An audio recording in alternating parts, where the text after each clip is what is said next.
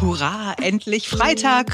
Und dann ist auch noch Freitag, der 4. Juni 2021. Großartig. Ich bin Simone Panteleit. Hallo. Wieso ist das so cool, dass Freitag der 4. Juni ist? Es ist einfach, es könnte kaum schöner sein. Einfach nur, weil Juni ist? Einfach nur, weil Freitag der 4. Juni ist. Ah, okay. Man muss einfach happy sein über das, was da ist.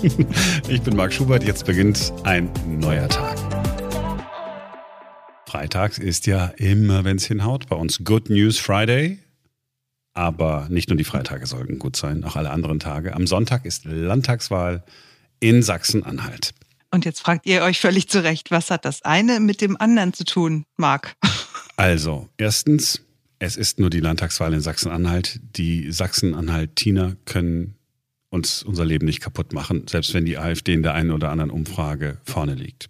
Das ist die erste gute Nachricht. Und die nächste gute Nachricht ist, die AfD wird es nicht werden. Sie wird es nicht werden. Selbst wenn, sie, selbst wenn sie vorne liegen, ja, kein Mensch äh, will mit denen koalieren. Ja, es gibt ja, mhm. also wenn 26 Prozent der Menschen sagen, ja, ich wähle AfD, kann man ja sagen, mein Gott, was ist denn da los?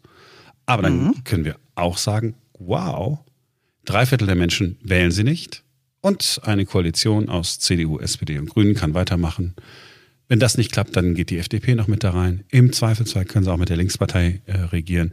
Und das ist die gute Nachricht. Es gibt einfach nicht so viele Vollidioten in Deutschland, wie wir immer befürchtet haben. ist das nicht eine gute Nachricht oder bin ich jetzt schon wieder zu. Es ist Wahnsinn. Ich sage ja, man muss happy sein über das, was da ist und äh, manchmal muss man sich einfach auch nur ein bisschen zurechtlegen und dann mit anderen Augen betrachten und dann sagt man nicht irgendwie, ach krass, äh, SPD und Grüne haben weniger, weniger Prozente als die AfD vermutlich, sondern äh, ja, so wie du es beschrieben hast, klingt es dann doch gar nicht so schlimm. Ich wollte es jetzt auch so. Sogar ziemlich Ich wollte es auch so ein bisschen so sehen, weil, weil Good News Friday ist. Ja, Sonntagabend, 18 Uhr rege ich mich dann doch wieder auf. Es gibt ein paar Insekten, die finden wir alle gut. Also, jeder Mensch mag Bienen. Ja, Hummeln mhm. mag auch jeder. Und mhm. alle Menschen mögen Marienkäfer. Warum ist das eigentlich so? Also ja. beim Marienkäfer liegt es sicherlich daran, dass er hübsch aussieht, ne? cooles Rot, schwarze Punkte nice irgendwie. Um den nicen Marienkäfer geht es ab heute auch in ganz Deutschland. Wir alle sind aufgerufen, heute Insekten zu zählen. Die Vogelzählung, die man im eigenen Garten macht, die kennen wir schon. Dasselbe gibt es seit einigen Jahren auch mit Insekten. Insektensommer heißt das beim Naturschutzbund Deutschland. Die Aufgabe ist ganz einfach. Ihr sucht euch irgendeinen Ort aus in der Natur und äh, an dem Tag eine Stunde Zeit und dann guckt ihr, welche Insekten es in einem Umkreis von zehn Metern um euch herum gibt. Ich wäre ja total verloren. Erstens, die meisten Insekten mag ich nicht. Zweitens, die meisten Insekten kenne ich auch gar nicht. Aber mhm. es gibt eine Web-App, also eine Internetseite, die man über das Smartphone aufrufen kann. Dann macht man ein Foto äh, von dem Insekt und das wird dann, wenn alles gut läuft, automatisch erkannt. Und schon zack, hat man was zur Zählung beigetragen. Hat natürlich alles einen ernsten Hintergrund. Der Naturschutzbund will herausfinden, wie es denn um die Insekten bestellt ist in Deutschland. Wir haben ja viel von Insektensterben gehört in den vergangenen Jahren, aber wichtig wäre natürlich, mal einen flächendeckenden Überblick zu bekommen. Das heißt, je mehr Leute mitmachen bei dieser Beobachtungsaktion, desto besser ist es. Also die Aufgabe, ganz einfach, Platz im Garten oder sonst wo finden, eine Stunde lang in einem Umkreis von zehn Metern um euch herum gucken und dann mit der App dem Naturschutzbund melden. In diesem Jahr gibt es eine Frage, die sich der Naturschutzbund vor allem widmen will. Da geht es um zwei Marienkäferarten, um den Siebenpunkt-Marienkäfer und um den asiatischen Marienkäfer. Die Frage ist ganz einfach. Welchen seht ihr häufiger? Der Siebenpunkt-Marienkäfer ist eine einheimische Art, den hat es schon immer gegeben hier bei uns.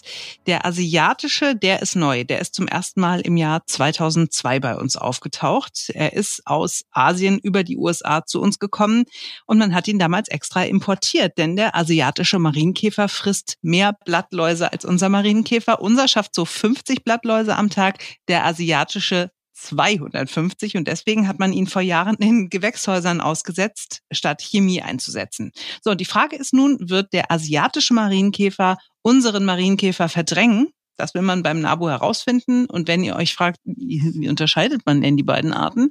Der asiatische Marienkäfer hat viel mehr Punkte als nur sieben bis zu 19. Die sind häufig nicht ganz so stark abgegrenzt, sondern sehen eher so ein bisschen verlaufen aus. Der Marienkäfer ist meist auch nicht ganz so rot wie unser heimischer, sieht eher so orangefarben aus und hat oben auf dem Kopf eine M-förmige Zeichnung.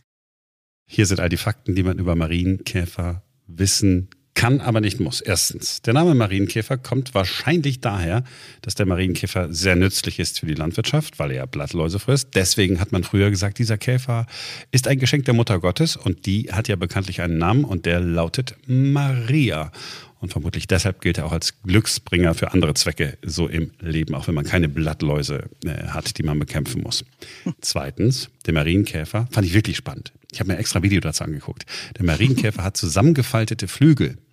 Und jahrhundertelang wusste niemand, wie er sie genau zusammenfaltet, ist erst vor wenigen Jahren herausgefunden worden. Das Rote, was wir da sehen, sind nicht die Flügel, es ist nur die Flügelabdeckung. Wenn man ah. jetzt, wenn man es dann einmal hört, da hat man es ja auch schon mal gesehen, ne? dass der da mhm. diese Dinger so hochklappt und dann darunter. Wie so eine Motorhaube. Ja, genau, genau, genau so. Jedenfalls ist das eine ganz ausgefeilte Technik, äh, wie der das da faltet. Viel zu kompliziert, äh, um das zu beschreiben.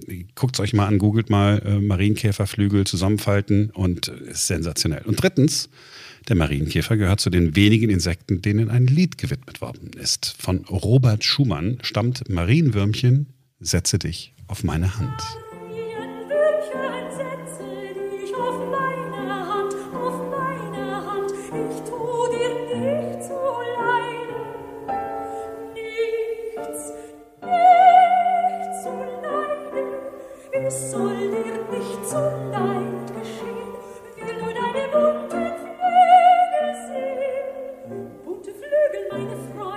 Ich finde das Stück sehr schön, aber einen wichtigen Fakt über den Marienkäfer hast du noch vergessen. Aber vielleicht wolltest du ihn auch absichtlich nicht sagen, man weiß es nicht. Das weiß ich erst, wenn du mir sagst, was du meinst. Welchen denn? Ja, dass Marienkäfer ziemliche Liebeskünstler zu sein scheinen. In Die haben bis zu 18 Stunden am Stück Sex. Sie leben aber auch nur drei Jahre maximal. Also von daher, hm? Ist das, ist ja, das ordentlich, oder? Kommt doch an. Also das heißt, die leben drei Jahre und haben einmal davon 18 Stunden. Nee. Nee, die haben, die haben öfter, die haben ah. öfter Sex. Also was ich über Marienkäfer gelesen habe, ist, dass sie entweder Sex haben oder fressen oder gerade auf dem Weg zu einem von beiden sind. Genau. Und jeder Mann würde jetzt einen total primitiven Witz machen. Und ich mache das. Machst du aber Nein, nicht. ist cool, oder? Nein, voll gut.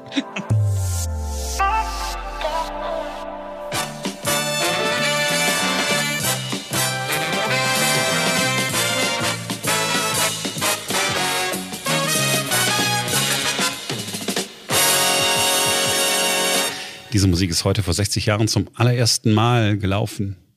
Es ist die erste Erkennungsmelodie der Sportschau. Am 4. Juni 1961 war das. Und das war ein Sonntag.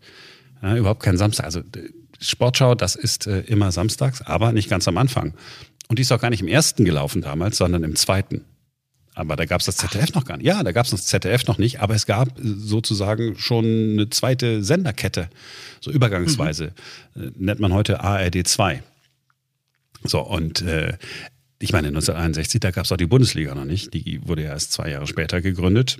Und äh, da hat man sich gedacht, komm, eh Sonntag, dann berichten wir doch mal gar nicht über Fußball.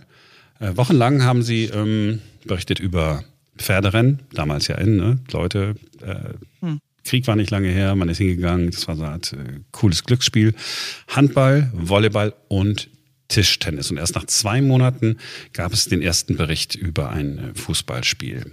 Und äh, erst als die Bundesliga dann gegründet worden ist, 1963, da äh, kam die Sportschau dann an einem Samstag.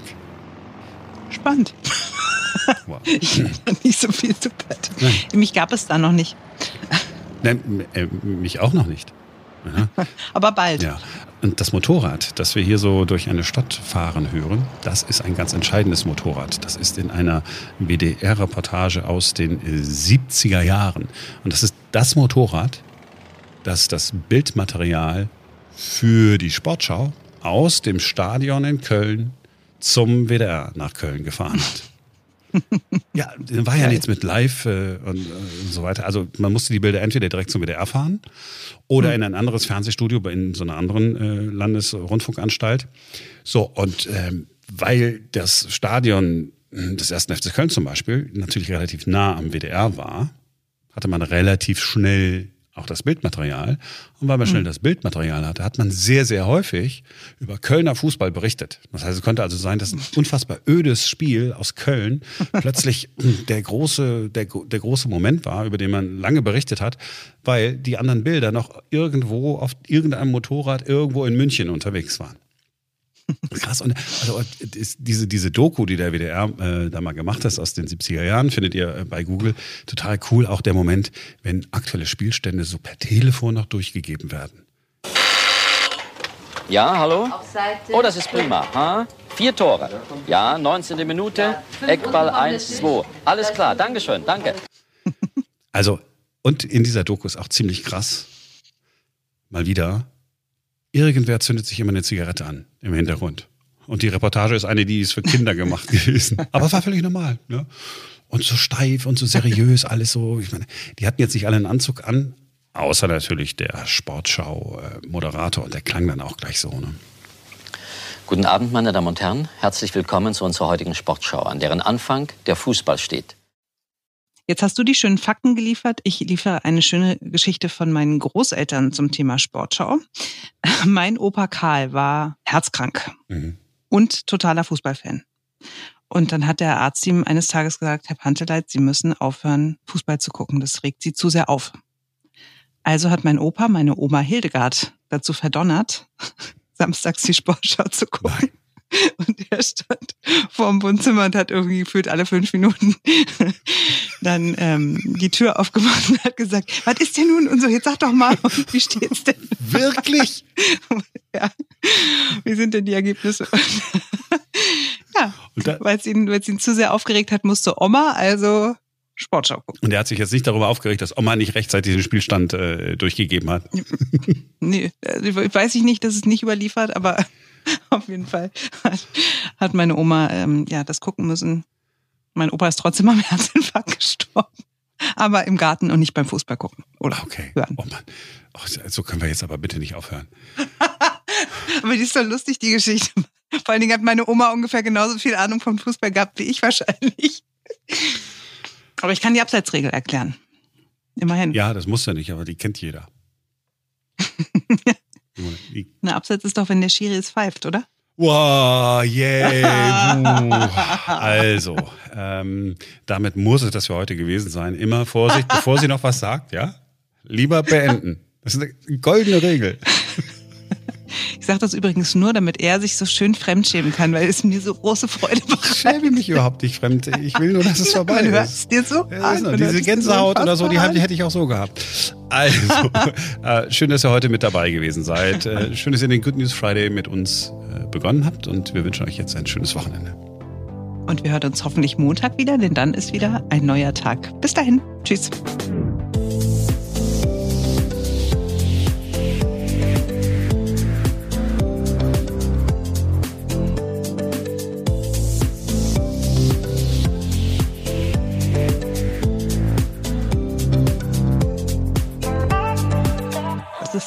Sehr, sehr schön. Aber ich finde, einen ganz wichtigen Fakt über das Glühwürmchen hast du noch vergessen. Aber vielleicht wolltest du ihn auch absichtlich nicht nennen.